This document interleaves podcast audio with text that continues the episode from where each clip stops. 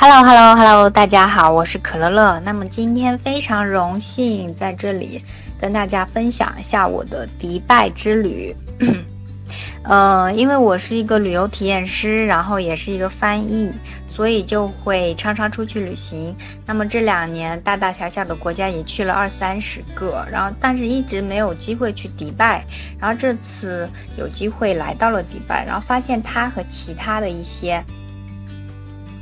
欧洲的，然后美洲的以及东南亚的国家不太一样，就它很有自己的特色，所以很推荐，呃，大家可以去看看玩玩。因为相对于其他来国家来说，它是一个非常丰富的，呃，旅行目的地，因为它有很多很多的项目可以玩可以看，然后它的冬天和夏天。呃，又很不一样。然后我觉得是那种，嗯，去一次看不完的那种。然后我觉得它的地域风格也特别特别的明显，就是你一到，就是可能飞机一落地吧，你就能很明显的感受到它的中东文化。所以今天我就来分享一下，呃，迪拜给我的一些印象。那么就是。呃，以前一直没有机会去迪拜，因因为，嗯，以前我一直觉得去迪拜旅行是一件很贵的事情。然后这次自己策划了一次去迪拜玩了一次以后，然后我发现其实去迪拜旅行并没有那么贵。那么第一就是因为去迪拜旅行本来就是免签的，然后没有，呃，这样的话签证费方面已经省下了一笔一大笔费用。然后，然后去也非常方便。然后第二个就是机票方面，那么我是六月份去的，然后呃还在暑假前，然后买机票大概是三千到三千五左右。然后我最近还查了一下迪拜的机票，其实也就是呃就是三千多，还是能买到三千多的机票。那因为。飞到迪拜的话，从上海出发大概要十个小时。那么我觉得，如果能以三千多买到这样的，呃，机票的话，就我觉得就已经很便宜了。因为你飞美国、飞那种加拿大，然后那机票都要六七千的，就很贵。然后关于住宿方面的话，就是我也是挺惊讶的，因为，呃，说起迪拜，可能大家印象中都是帆船酒店这种特别豪华的酒店。然后这次的话，我订的其实是万豪，呃，叫侯爵万豪酒店。然后其实就是万豪酒店的五星品牌酒店，然后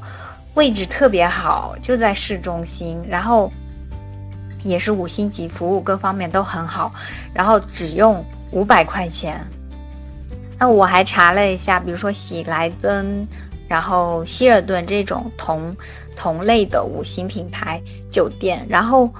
呃，基本价格都是在三四百左右，所以我就特别惊讶。然后你看，一般这样的酒店在上海可能要一千多、两千多这样子，所以我就觉得去迪拜的话，呃，解决了住宿，然后交通这两个。大块的费用，然后就已经，呃，非常划算了。那么，呃，这次在迪拜待了一个星期，然后我觉得迪拜的话有很多非常非常不一样的特质。那么我接下来会用八个词来概括一下。那第一个就是惊艳。那为什么是惊艳呢？因为去迪拜的第一天，我们就去了这边很有名的，呃，迪拜水族馆和水下动物园。那么，因为我去过欧洲以及东南亚，然后美国的一些水族馆，然后我觉得这个这个水族馆它特别特别大，然后看到的那一瞬间就觉得特别惊艳。然后可以看到它是在一个呃很大的商场里，这个的话是在迪拜购物中心，是世界上最大的商场。然后因为这个水族馆它很大。然后你在你即使不用买票都能看到这个水族馆的全貌。然后这个迪拜水族馆和水下动物园，它是被称为全球最大的室内水族馆之一，然后也被认定为是全拥有全世界最大的水族馆观赏幕墙。然后你可以看到，就是我的就是呃。我拍的那张照片就是我站在那个幕墙前拍的那张照片，然后其实我我背后的这个幕墙它只占了整个幕墙的五分之一，所以你可以想象到它的幕墙其实是非常非常大的。然后除了这个幕墙的话，然后你往里走就是有一个很长的海底隧道。这个海底隧道有什么好呢？就是在这里你可以看到很多很多，就是你平常看不到的海底生物。像我，就是我个人的话，非常非常的怕水。然后，嗯，虽然去过很多海滨城市，但我就是不敢深潜，就是很怕海底有暗流那种。然后，呃，一直都是浮潜。然后。这个海底隧道的话，你就可以看到很多，就是大大小小的不同形状的鱼，然后就是那些海底才能看到的，以及一些海底的生物。我觉得这个对我像我这样怕水的人就特别好。然后在这个呃，在这边的话，我就建议非常建议大家像我一样穿一件白色的裙子，就女孩子啊，穿一件白色的裙子，然后因为背色背景。呃，蓝色的背景，然后就非常非常的拍起来就会非常非常的好看。然后它叫呃迪拜水族馆和水下动物园。那为什么叫水下动物园呢？我觉得这个名字取得特别好，因为它就是呃就是一个动物园，然后动物园里都是水下动物。然后在这里的话，你可以看到很多很多呃很多很多种鱼，然后你还可以看到，其实还可以看到。呃，鳄鱼，然后但我没有拍出来，然后还可以看到蟹，然后蜥蜴，然后其实还能看到企鹅，但是我们都嗯那时候因为光顾着看，然后都没有时间拍，都没有拍到，然后你们可以自己去看，然后自己去拍一下。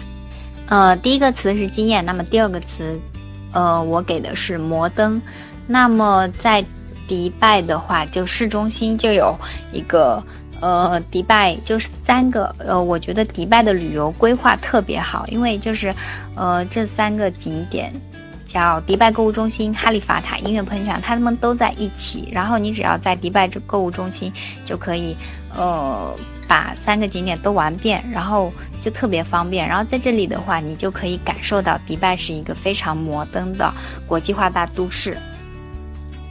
其实迪拜水族馆我前面也说过，它就在迪拜购物中心，呃里，所以你参观完呃迪拜水族馆以后出来以后，就可以直接去迪拜迪直接在迪拜购物中心逛一逛。那么这个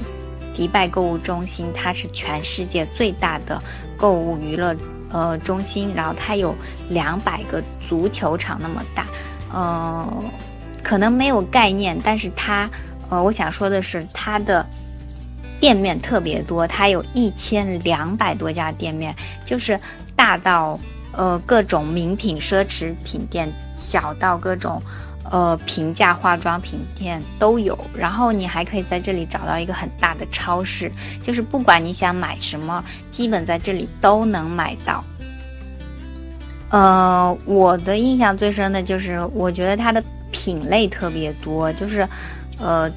应该是东西的种类特别多吧。然后因为我就是，呃，一直我是去问了一个 Prada 的包，因为我想，我觉得那个包很漂亮嘛。然后我就把图片给那个人看，给那个店员看，然后他就根据图片拿出了五六款包。那么这款包我在我在那个欧洲的时候问过，然后在那个香港的时候也问过，然后就。他们就拿出来大概就一两款吧，然后就没有这么多款式。然后我就觉得在迪拜这边，给出的款式就特别特别多，所以我觉得这边的东西品类特别全。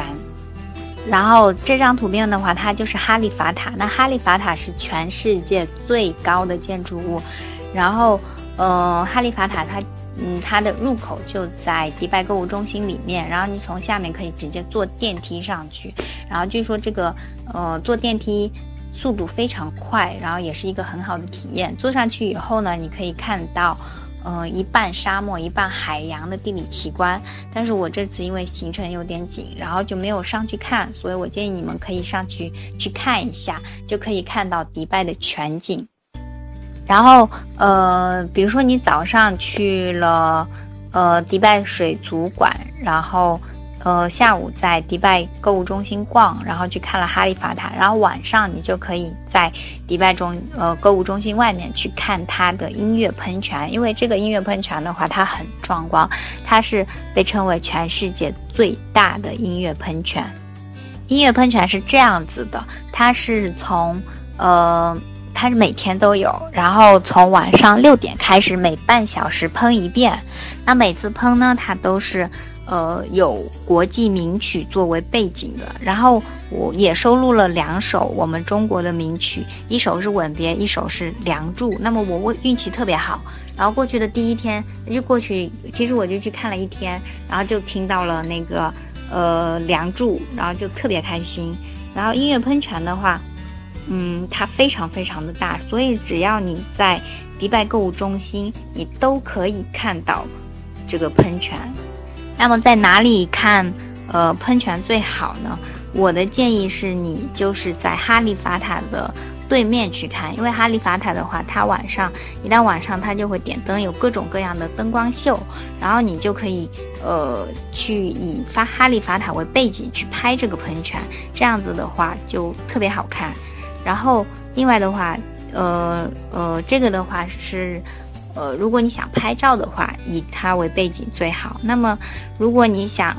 因为看喷泉的人很多，所以我建议你也可以找一个，就是在迪拜购物中心这个人工湖的湖边有非常多的餐厅，然后你也可以找一个餐厅边用餐边看喷泉，也是一个很好的体验。另外还有个很好的位置，就是在迪拜购物中心。呃，在迪拜购物中心的，就是二楼有个苹果商店，然后苹果商店的外面有个非常大的露台，然后你也可以站在那个露台那边去看这个喷泉，这样的话就是一个俯瞰的视角，俯视的视角去看这个喷泉，然后拍出来照片也呃，反正肯定也是非常独特，但是我没有上去，我没有上去拍，我就在平地上拍。呃，说完了，那么现在说完了它的摩登的一面，然后我要说说，呃，它古老的一面，就是你去每一个城市，我觉得都要去它的老城区看一下。那么老城区，我给它的词是出片。那么老城区的话，我建议你去一个叫阿法迪历史区的地方。那么阿法迪历史区，它是迪拜最有历史意义的地方。在这里的话，你可以看到很多很多古老的街道，然后有非常非常多奇特的楼房。嗯，这里所有的房屋都是土黄色的，然后所有的巷子都是很窄很窄的。这时候啊，就建议你们一定要嗯。也不一定，反正就我建议你们穿一件红色的裙子，就像我这种就简单一点的裙子，然后就是随随便便，呃，不管哪一条巷子哪一个角度，你都，呃，随便一拍，真的都是大片，就大片即视感。还有非常惊喜的是这个，呃。这个阿法迪历史区，它就像迷宫一样，就是你走到每一个巷口，它都有个十字路口，但是无论你往哪里拐，它都会，呃，就是每呃，无论你往哪哪里拐，然后每一个巷子它总是有这不同自己的特点，然后这样的话，呃，对拍照就特别好，就是你所有的照片拍出来其实都是一个风格，但是每一张照片又有自己的特点。那么去完阿法迪历史区，呃，我建议你们可以去新达加博物馆逛逛。它的话就跟，呃，阿法的历史区隔了一条河，叫迪拜河。那迪拜河是，呃，迪拜的母亲河。新达加博物馆的话，它其实也是在一片建筑群当中，然后这个建筑群的话，也是土黄色的房子，土黄色的墙，然后你会发现跟阿法迪历史区。呃，有点像，但是又不一样，因为它的墙特别方方正正，然后就是，呃，不像阿法迪历史区那种很有有斑斑驳驳的那种历史的韵味，但是更加的，更嗯，就是更加的摩登。呃，夏天的迪拜的话，它的 温度是挺高的，也挺晒的，所以你们一定要涂好防晒。那么。呃，也没有他们说的那么夸张，就是室外会比较晒，比较比较热。然后像我这样子，我每天就是，嗯，在外面涂防晒，然后大概半个小时一个小时补一次，然后回来也没有黑特别特别多。物价的话，我个人觉得还好。然后等会的话，我会比如说吃饭，然后买东西，我都会提到一些物价方面的问题。呃，我统一回答一下，就迪拜的治安非常非常的好。就是我们去的这个阿瓦蒂历史区，它呃人很少，但是我觉得特别特别的安全，你就随便拍照，而且会有很多保安在那边。然后有时候我拿着呃特别大的那种相机机器，他会不让拍，因为就有就有呃治治安管理很严格，所以就很就会比较好。然后。迪拜的话是说迪拜语，然后去宾馆的话不会，呃，不需要不需要给小费。呃，新达加博物馆的话，它就是这个样子的，它就是，呃，嗯，可以看到，就是它目前开放新达加博物馆的话，它其实有很多很多的主题，然后目前开放的是有两个，一个是香水博物馆，然后还有一个是，呃，一个是。迪拜河博物馆，那么我现在发出来的图片，它是香水博物馆。然后香水博物馆它有什么好呢？因为我是女生，然后我对香水之类的也特别感兴趣。然后我觉得它的互动性特别特别的强。然后你可以看到我这张图片发出来，它前面就是有一个呃筒状的圆筒状的柱子。那么这个的话，就是旁边有个按钮，然后你只要按一下，里面就会散发。出来香气，然后在这个呃桶前面，然后它会放一个玻璃的圆筒状的，呃圆筒状，呃玻璃圆筒状容器，容器里就是那个香料，香料的原材料的样子，然后就它就会多维度的去呈现这个香料它是什么样子的，然后它的味道是什么样子的，我就觉得它的体验就特别好。那么怎么换迪拉姆？你就是去。先带着，先在国内换美元，然后呃，在迪拜使用的是迪拉姆，嗯，它跟人民币大概是，呃，一比一点九，就是两倍左右吧，两倍左右的价格，就是一迪拉姆等于一点九人民币。然后去怎么换迪拉姆？就是你先在国内把东西换成美元，然后再，呃，去了迪拜以后，然后它会有很多。呃，currency exchange 的地方就是换货币的地方，然后你就可以用美元去换迪拉姆，啊，这个是比较常见的。然后迪拜的物价的话，呃，如果你说是包包、化妆品这种奢侈品的物价的话，那它要看季节，因为它有它的打折季。然后如果在打折季过去的话，就会。就会便宜很多。那么如果一般的话，物价一般跟欧洲的差不多，或者会稍微贵一点。然后这个的话是，呃，新达加博物馆里面的另外一个博物馆叫 Creek Creek Museum。Creek 的话它是河的意思。那么因为它正好在迪拜河旁边，然后整个博物馆它也是介绍。迪拜这个城市如何从从一个小渔村变成现在的国际化大都市？所以的话，我就把它叫做迪拜河博物馆。那么这个展馆是我最喜欢的一个地方，因为你看它的展展馆布置就特别新颖，它所有的呃展品都是有一个呃立方体柱子，柱子放在立方体。柱子里展示，然后柱子上柱子上全都是镜子，这样的话就创造了一个非常非常魔幻的空间。然后包括整个博物馆内，它很多的体验也都是非常魔幻的。那么接下来的话，我就要呃说一说迪拜的这些老城区。那么在老城区的话，一定要去当地的市场。这里的话，我会讲一些呃跟迪拜物价有关的东西，包括吃的、买的。用的看的，然后在迪拜的老城区，那我给他的词是热情，因为这边的人真的真的特别热情。呃，因为在迪拜的话有非常非常多的传统集市，然后我们就是去，但是其中比较有名的是，呃，它的黄金市集、香料市集。然后我就是去的，在去到香呃黄金市集的路上去问了个路。然后，因为中东人他就是五官比较深邃，然后皮肤比较，呃偏黝黑，然后就是看起来不会说那么亲和的那种。然后，呃，然后我我就，呃，因为实在找不到嘛，然后我就找的找了一个当地人问一下路嘛。然后他就是一个，呃，应该一个大汉吧，坐在路边休息。然后我就问他黄金市集的那边，呃，在哪里？然后他就非常热情的跟我说啊，前面往。嗯，哪里走走多久，然后可以右拐，然后就看到一条路一直走下去就是了。然后当我问完的时候，就是迎一面，呃，一面走过来一个一个老爷爷，然后他就跟我刚刚问路的那个大汉嘀咕了两声，我听到，我觉得意思就是说，呃，我觉得他们的意思是，呃，可能那个老人就在。问那个大汉，我是不是在问黄金市集在哪里？然后他就又转过来，就那个老人又转过来，就很认真的把我领到了前面那个路口，然后跟我说啊，这个，嗯，然后你就往这这条路，然后往前走，走多少米，然后就可以看到那个黄金市集的标志，然后那边就是黄金市集了。然后我就就硬生生的感受到了这种我们大东北的热情，然后你会就觉得。嗯，老城区的人的话，会虽然没有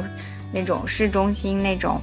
嗯，非常衣着华丽，然后，嗯，但是他们就特别的、特别的醇厚朴实，然后让人感觉很亲切。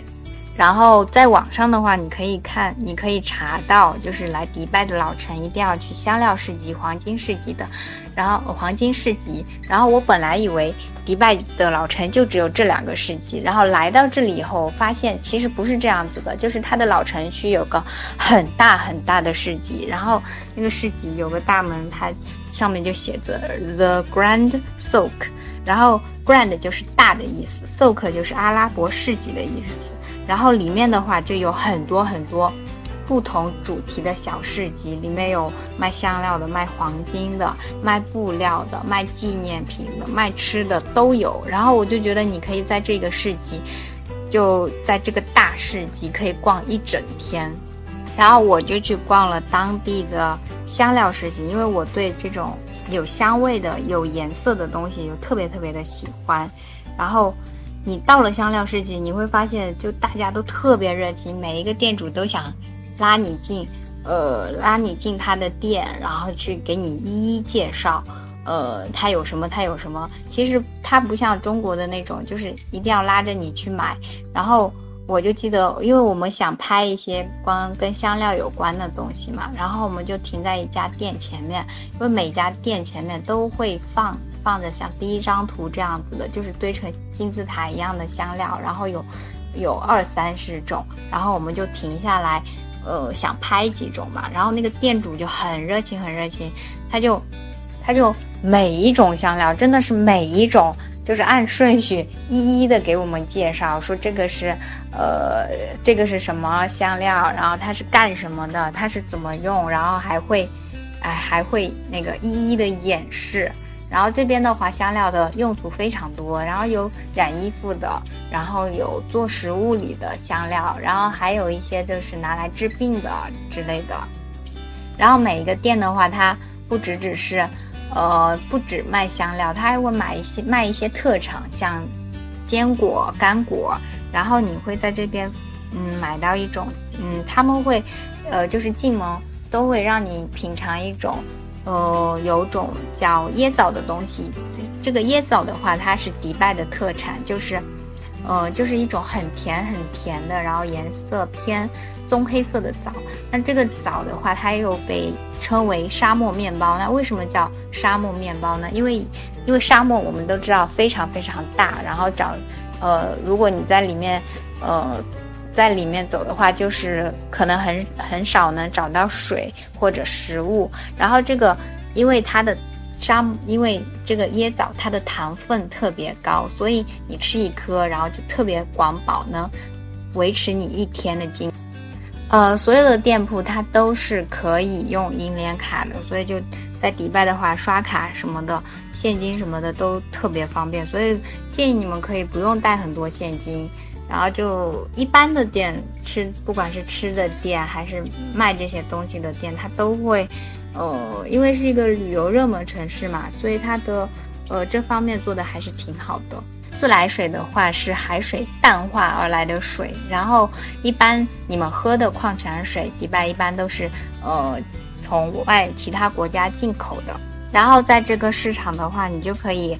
呃呃，你就可以买一些藏红花，因为藏红花在这边的话非常便宜，然后也是这边很有名的一个特产，然后大家都会给你推荐。然后我一般我大概买了。就是它是这样子的，你可以去杀价，然后不同的店它的价格是不一样子的。我们进的第一家店，他说一克藏红花就是最顶级的那种，一克藏红花大概呃二十迪拉姆。然后去了第二个店，它的一克大概十五迪拉米迪拉姆。然后我们后来杀价杀下来就十块迪拉姆，然后买呃买两克的话也就二十迪拉姆。这这个的话在。嗯，跟国内相比，以及跟其他地方相比，都是比较便宜的。那么在老城区拍了照片，然后逛了集市，那一定要在这里品尝一下当地的特色菜。那么当地的特色菜就是阿拉伯菜。那么我给它的词语当当然是美味。就是阿拉伯人的话，他非常善于烹调，然后一般做出来的食物都是非常丰富多彩的。那么它的饭菜主要特点是甜香辣，然后，然后这边的名菜的话，我觉得大家应该，嗯，都比较熟悉的有阿拉伯烤肉，然后还有大饼，然后还有它的一些甜品之类的。然后这边的。呃呃，我吃到比较一个神奇的，就是这边的沙拉，它一般都是，呃，不是加那种什么沙拉酱，或者千岛酱，或者油醋汁之类的，它一般都会加酸奶，然后酸奶里会，酸奶里还会加一些青椒、辣椒之类的，所以你会吃到辣味的酸奶，我就觉得特别的神奇。然后这个的话。呃，这个叫 Ravi 的餐厅是我们在网上找到的，就是一个据说是当地人都会去的比较 local 的一个餐厅。然后餐厅环境还不错，我觉得。然后菜当然也很好吃。然后，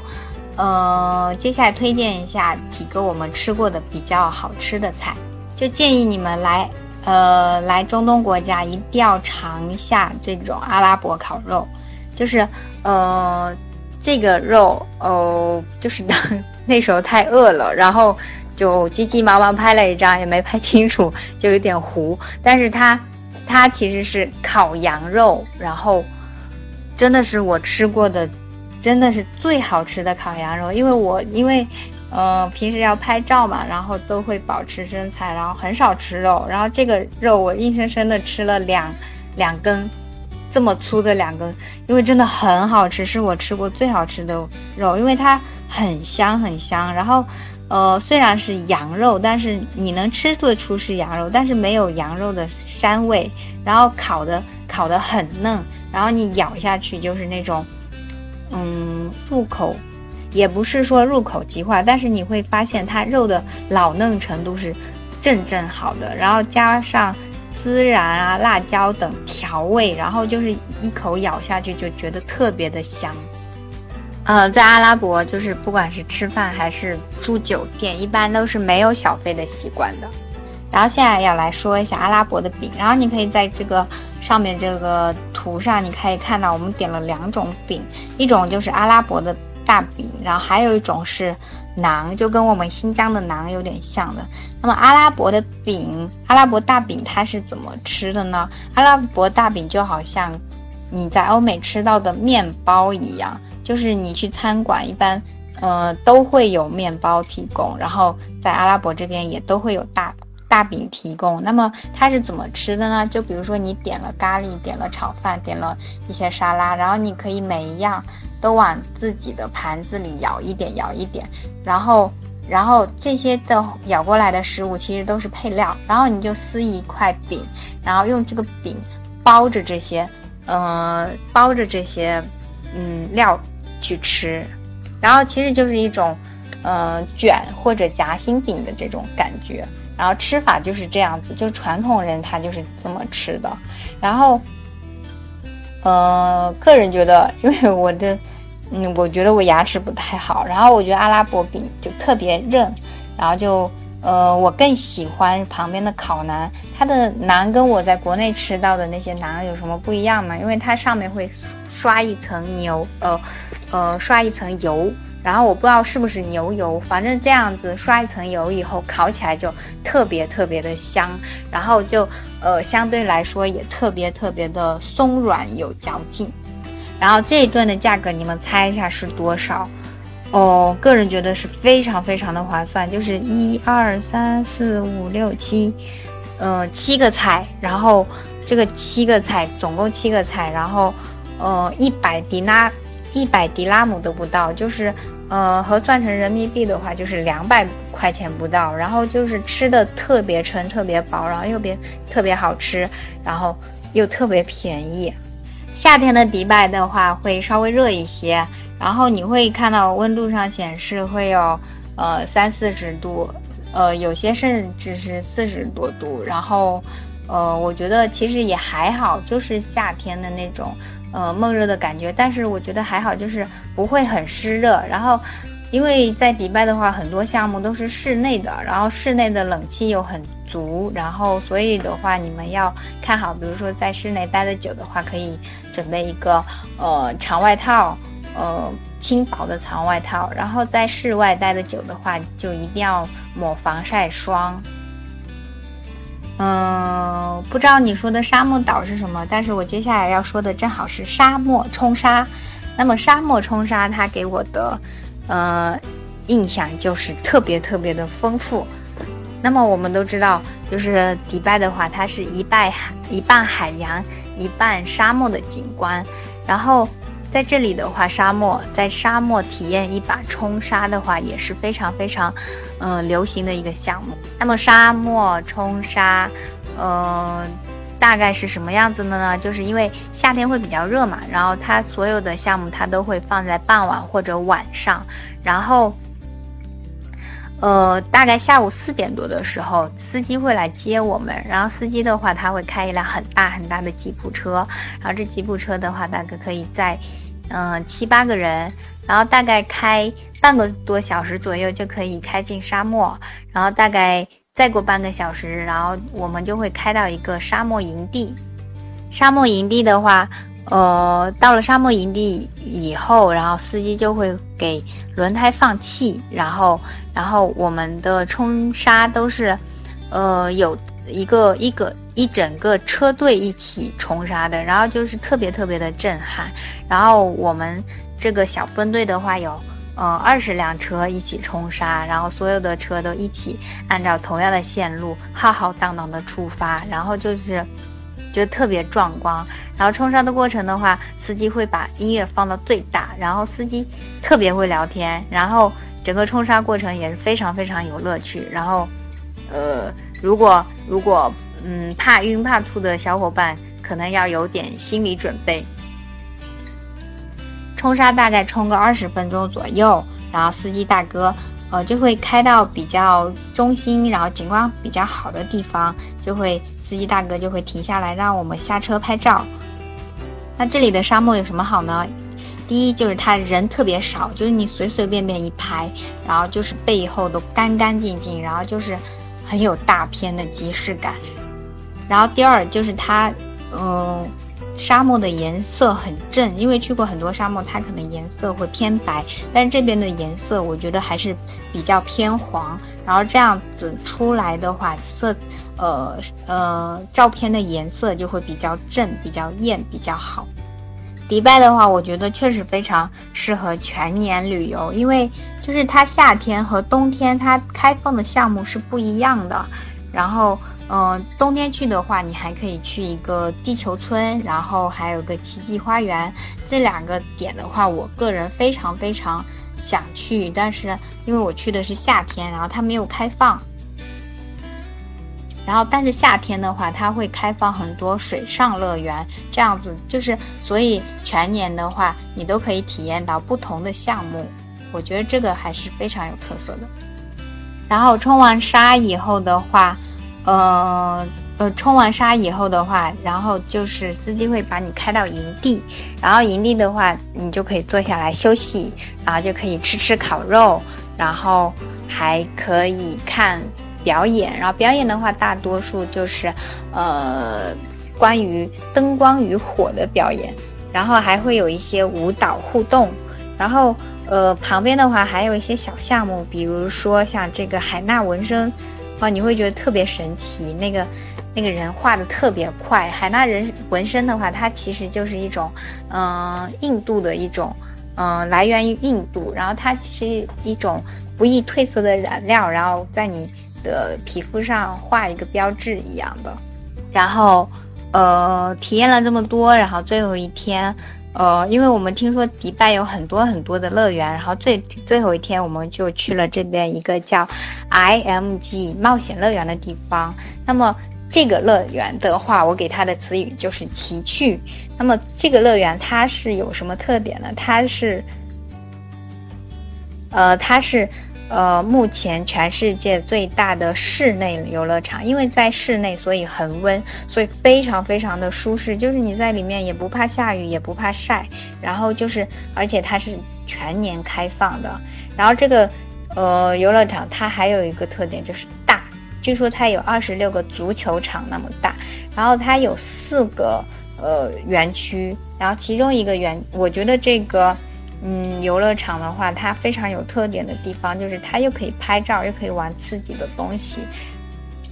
因为它的一个特色就是它里面有一个漫威，呃叫漫威世界的地方，里面有非常多的就是呃漫威人物，然后你可以看到美国队长、雷神。然后绿巨人之类的，这个的话就是它的漫威主题。那么我，嗯，我不知道你们来游乐场喜欢玩什么。我个人是，呃，一般都会先去做一个旋转木马，然后，然后再去把所有刺激的，嗯，刺激类的游戏玩遍。那么我就去。把所有的过山车里面所有的过山车都坐了一遍。它是这样子，有个室内的过山车，有个室从室内通向室外的过山车，然后一个是特别特别的长，然后一个就是特别特别的快，然后就给你不同的体验，我觉得还挺好的。来到这边的话，然后。就是还有一个不能错过的体验，就是这边的一个叫幽灵旅社的地方，其实就是鬼屋。然后这个鬼屋的话，它的名头特别大，就是呃，据说是中东超级有名的一个鬼屋，就很多人专门会跑过来去看这个鬼屋。那我觉得，呃，怎么说呢？就是鬼屋确实还挺恐怖的，但是我觉得在鬼屋的这段惊，呃，这段惊险经历还挺有意思的，就是因为我个人就是。呃，挺胆小的，我也是属于，就是鬼屋类的东西，我是挺胆小。我平时也不看鬼片，然后呃也不敢进鬼屋，然后我们就在就想进鬼屋，然后在门口一直等，等了十分钟，然后一直等等到有其他的其他的客人过来，然后凑足了十个人，然后才才肯进鬼屋。因为呃，然后我觉得人在遇到危险或者恐惧的时候，都会变得特别团结。然后我们就是几个，我们十个客人，嗯，然后两两三三，然后都是来自不同的国家，然后也没有。呃，就是用的都是不同的语言，但是进了鬼屋以后，我们真的是一个个手挽手，手挽手，十个人，十个人特别团结，然后一起进鬼屋。然后有个男生，他就有个不知道什么国家的男生，然后他就特别特别的勇敢，他会一个人跑在前面，然后帮我们探路，然后帮我们先看一下啊，前面有什么有什么，然后跟我们说，然后我们几个再一起过去。然后这个鬼屋很大，它是这样子，先进去，然后有个。他会给你一个那种，嗯，电影一样的场景出来，然后就进一个电梯，然后上楼，然后然后灯噔一下，然后门就开了，然后接下来开始探险。然后我就记得，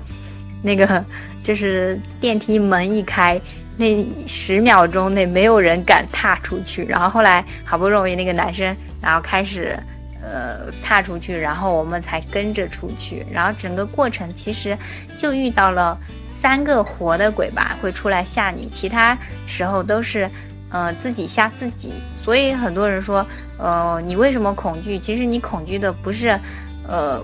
不是外界本身，而是恐惧你自己的想象力。然后最后玩完了就可以在这个呃游乐场里拍很多照片，然后就很多地方还挺适合拍照片的。那么这一次的话，我们去迪拜还体验了一下迪拜的地铁，因为，呃，迪拜的地铁据说是全世界最长的无人驾驶地铁。那么这个体验过程，我体验到的一个词就是它的包容，因为你会很神奇的发现，就是在迪拜的地铁上会有一个女性车厢，那你怎么辨别它是女性车车厢呢？因为它的，呃，就是。车厢的里面和外面都会贴着粉色的标志，然后就是，呃，上面会写着专供女性乘坐，然后还有一个标志也是粉色的，它会写，如果男性进入这个车厢的话，呃，是要有一百迪拉姆的罚款哦，一百迪拉姆差不多两百块人民币，所以就是，呃，男性如果坐地铁的时候一定要注意了，就是一定不要坐进那个女性车厢。这个的话，让我就是非常深刻的感受到女性在这里得到了很大的尊重和保护。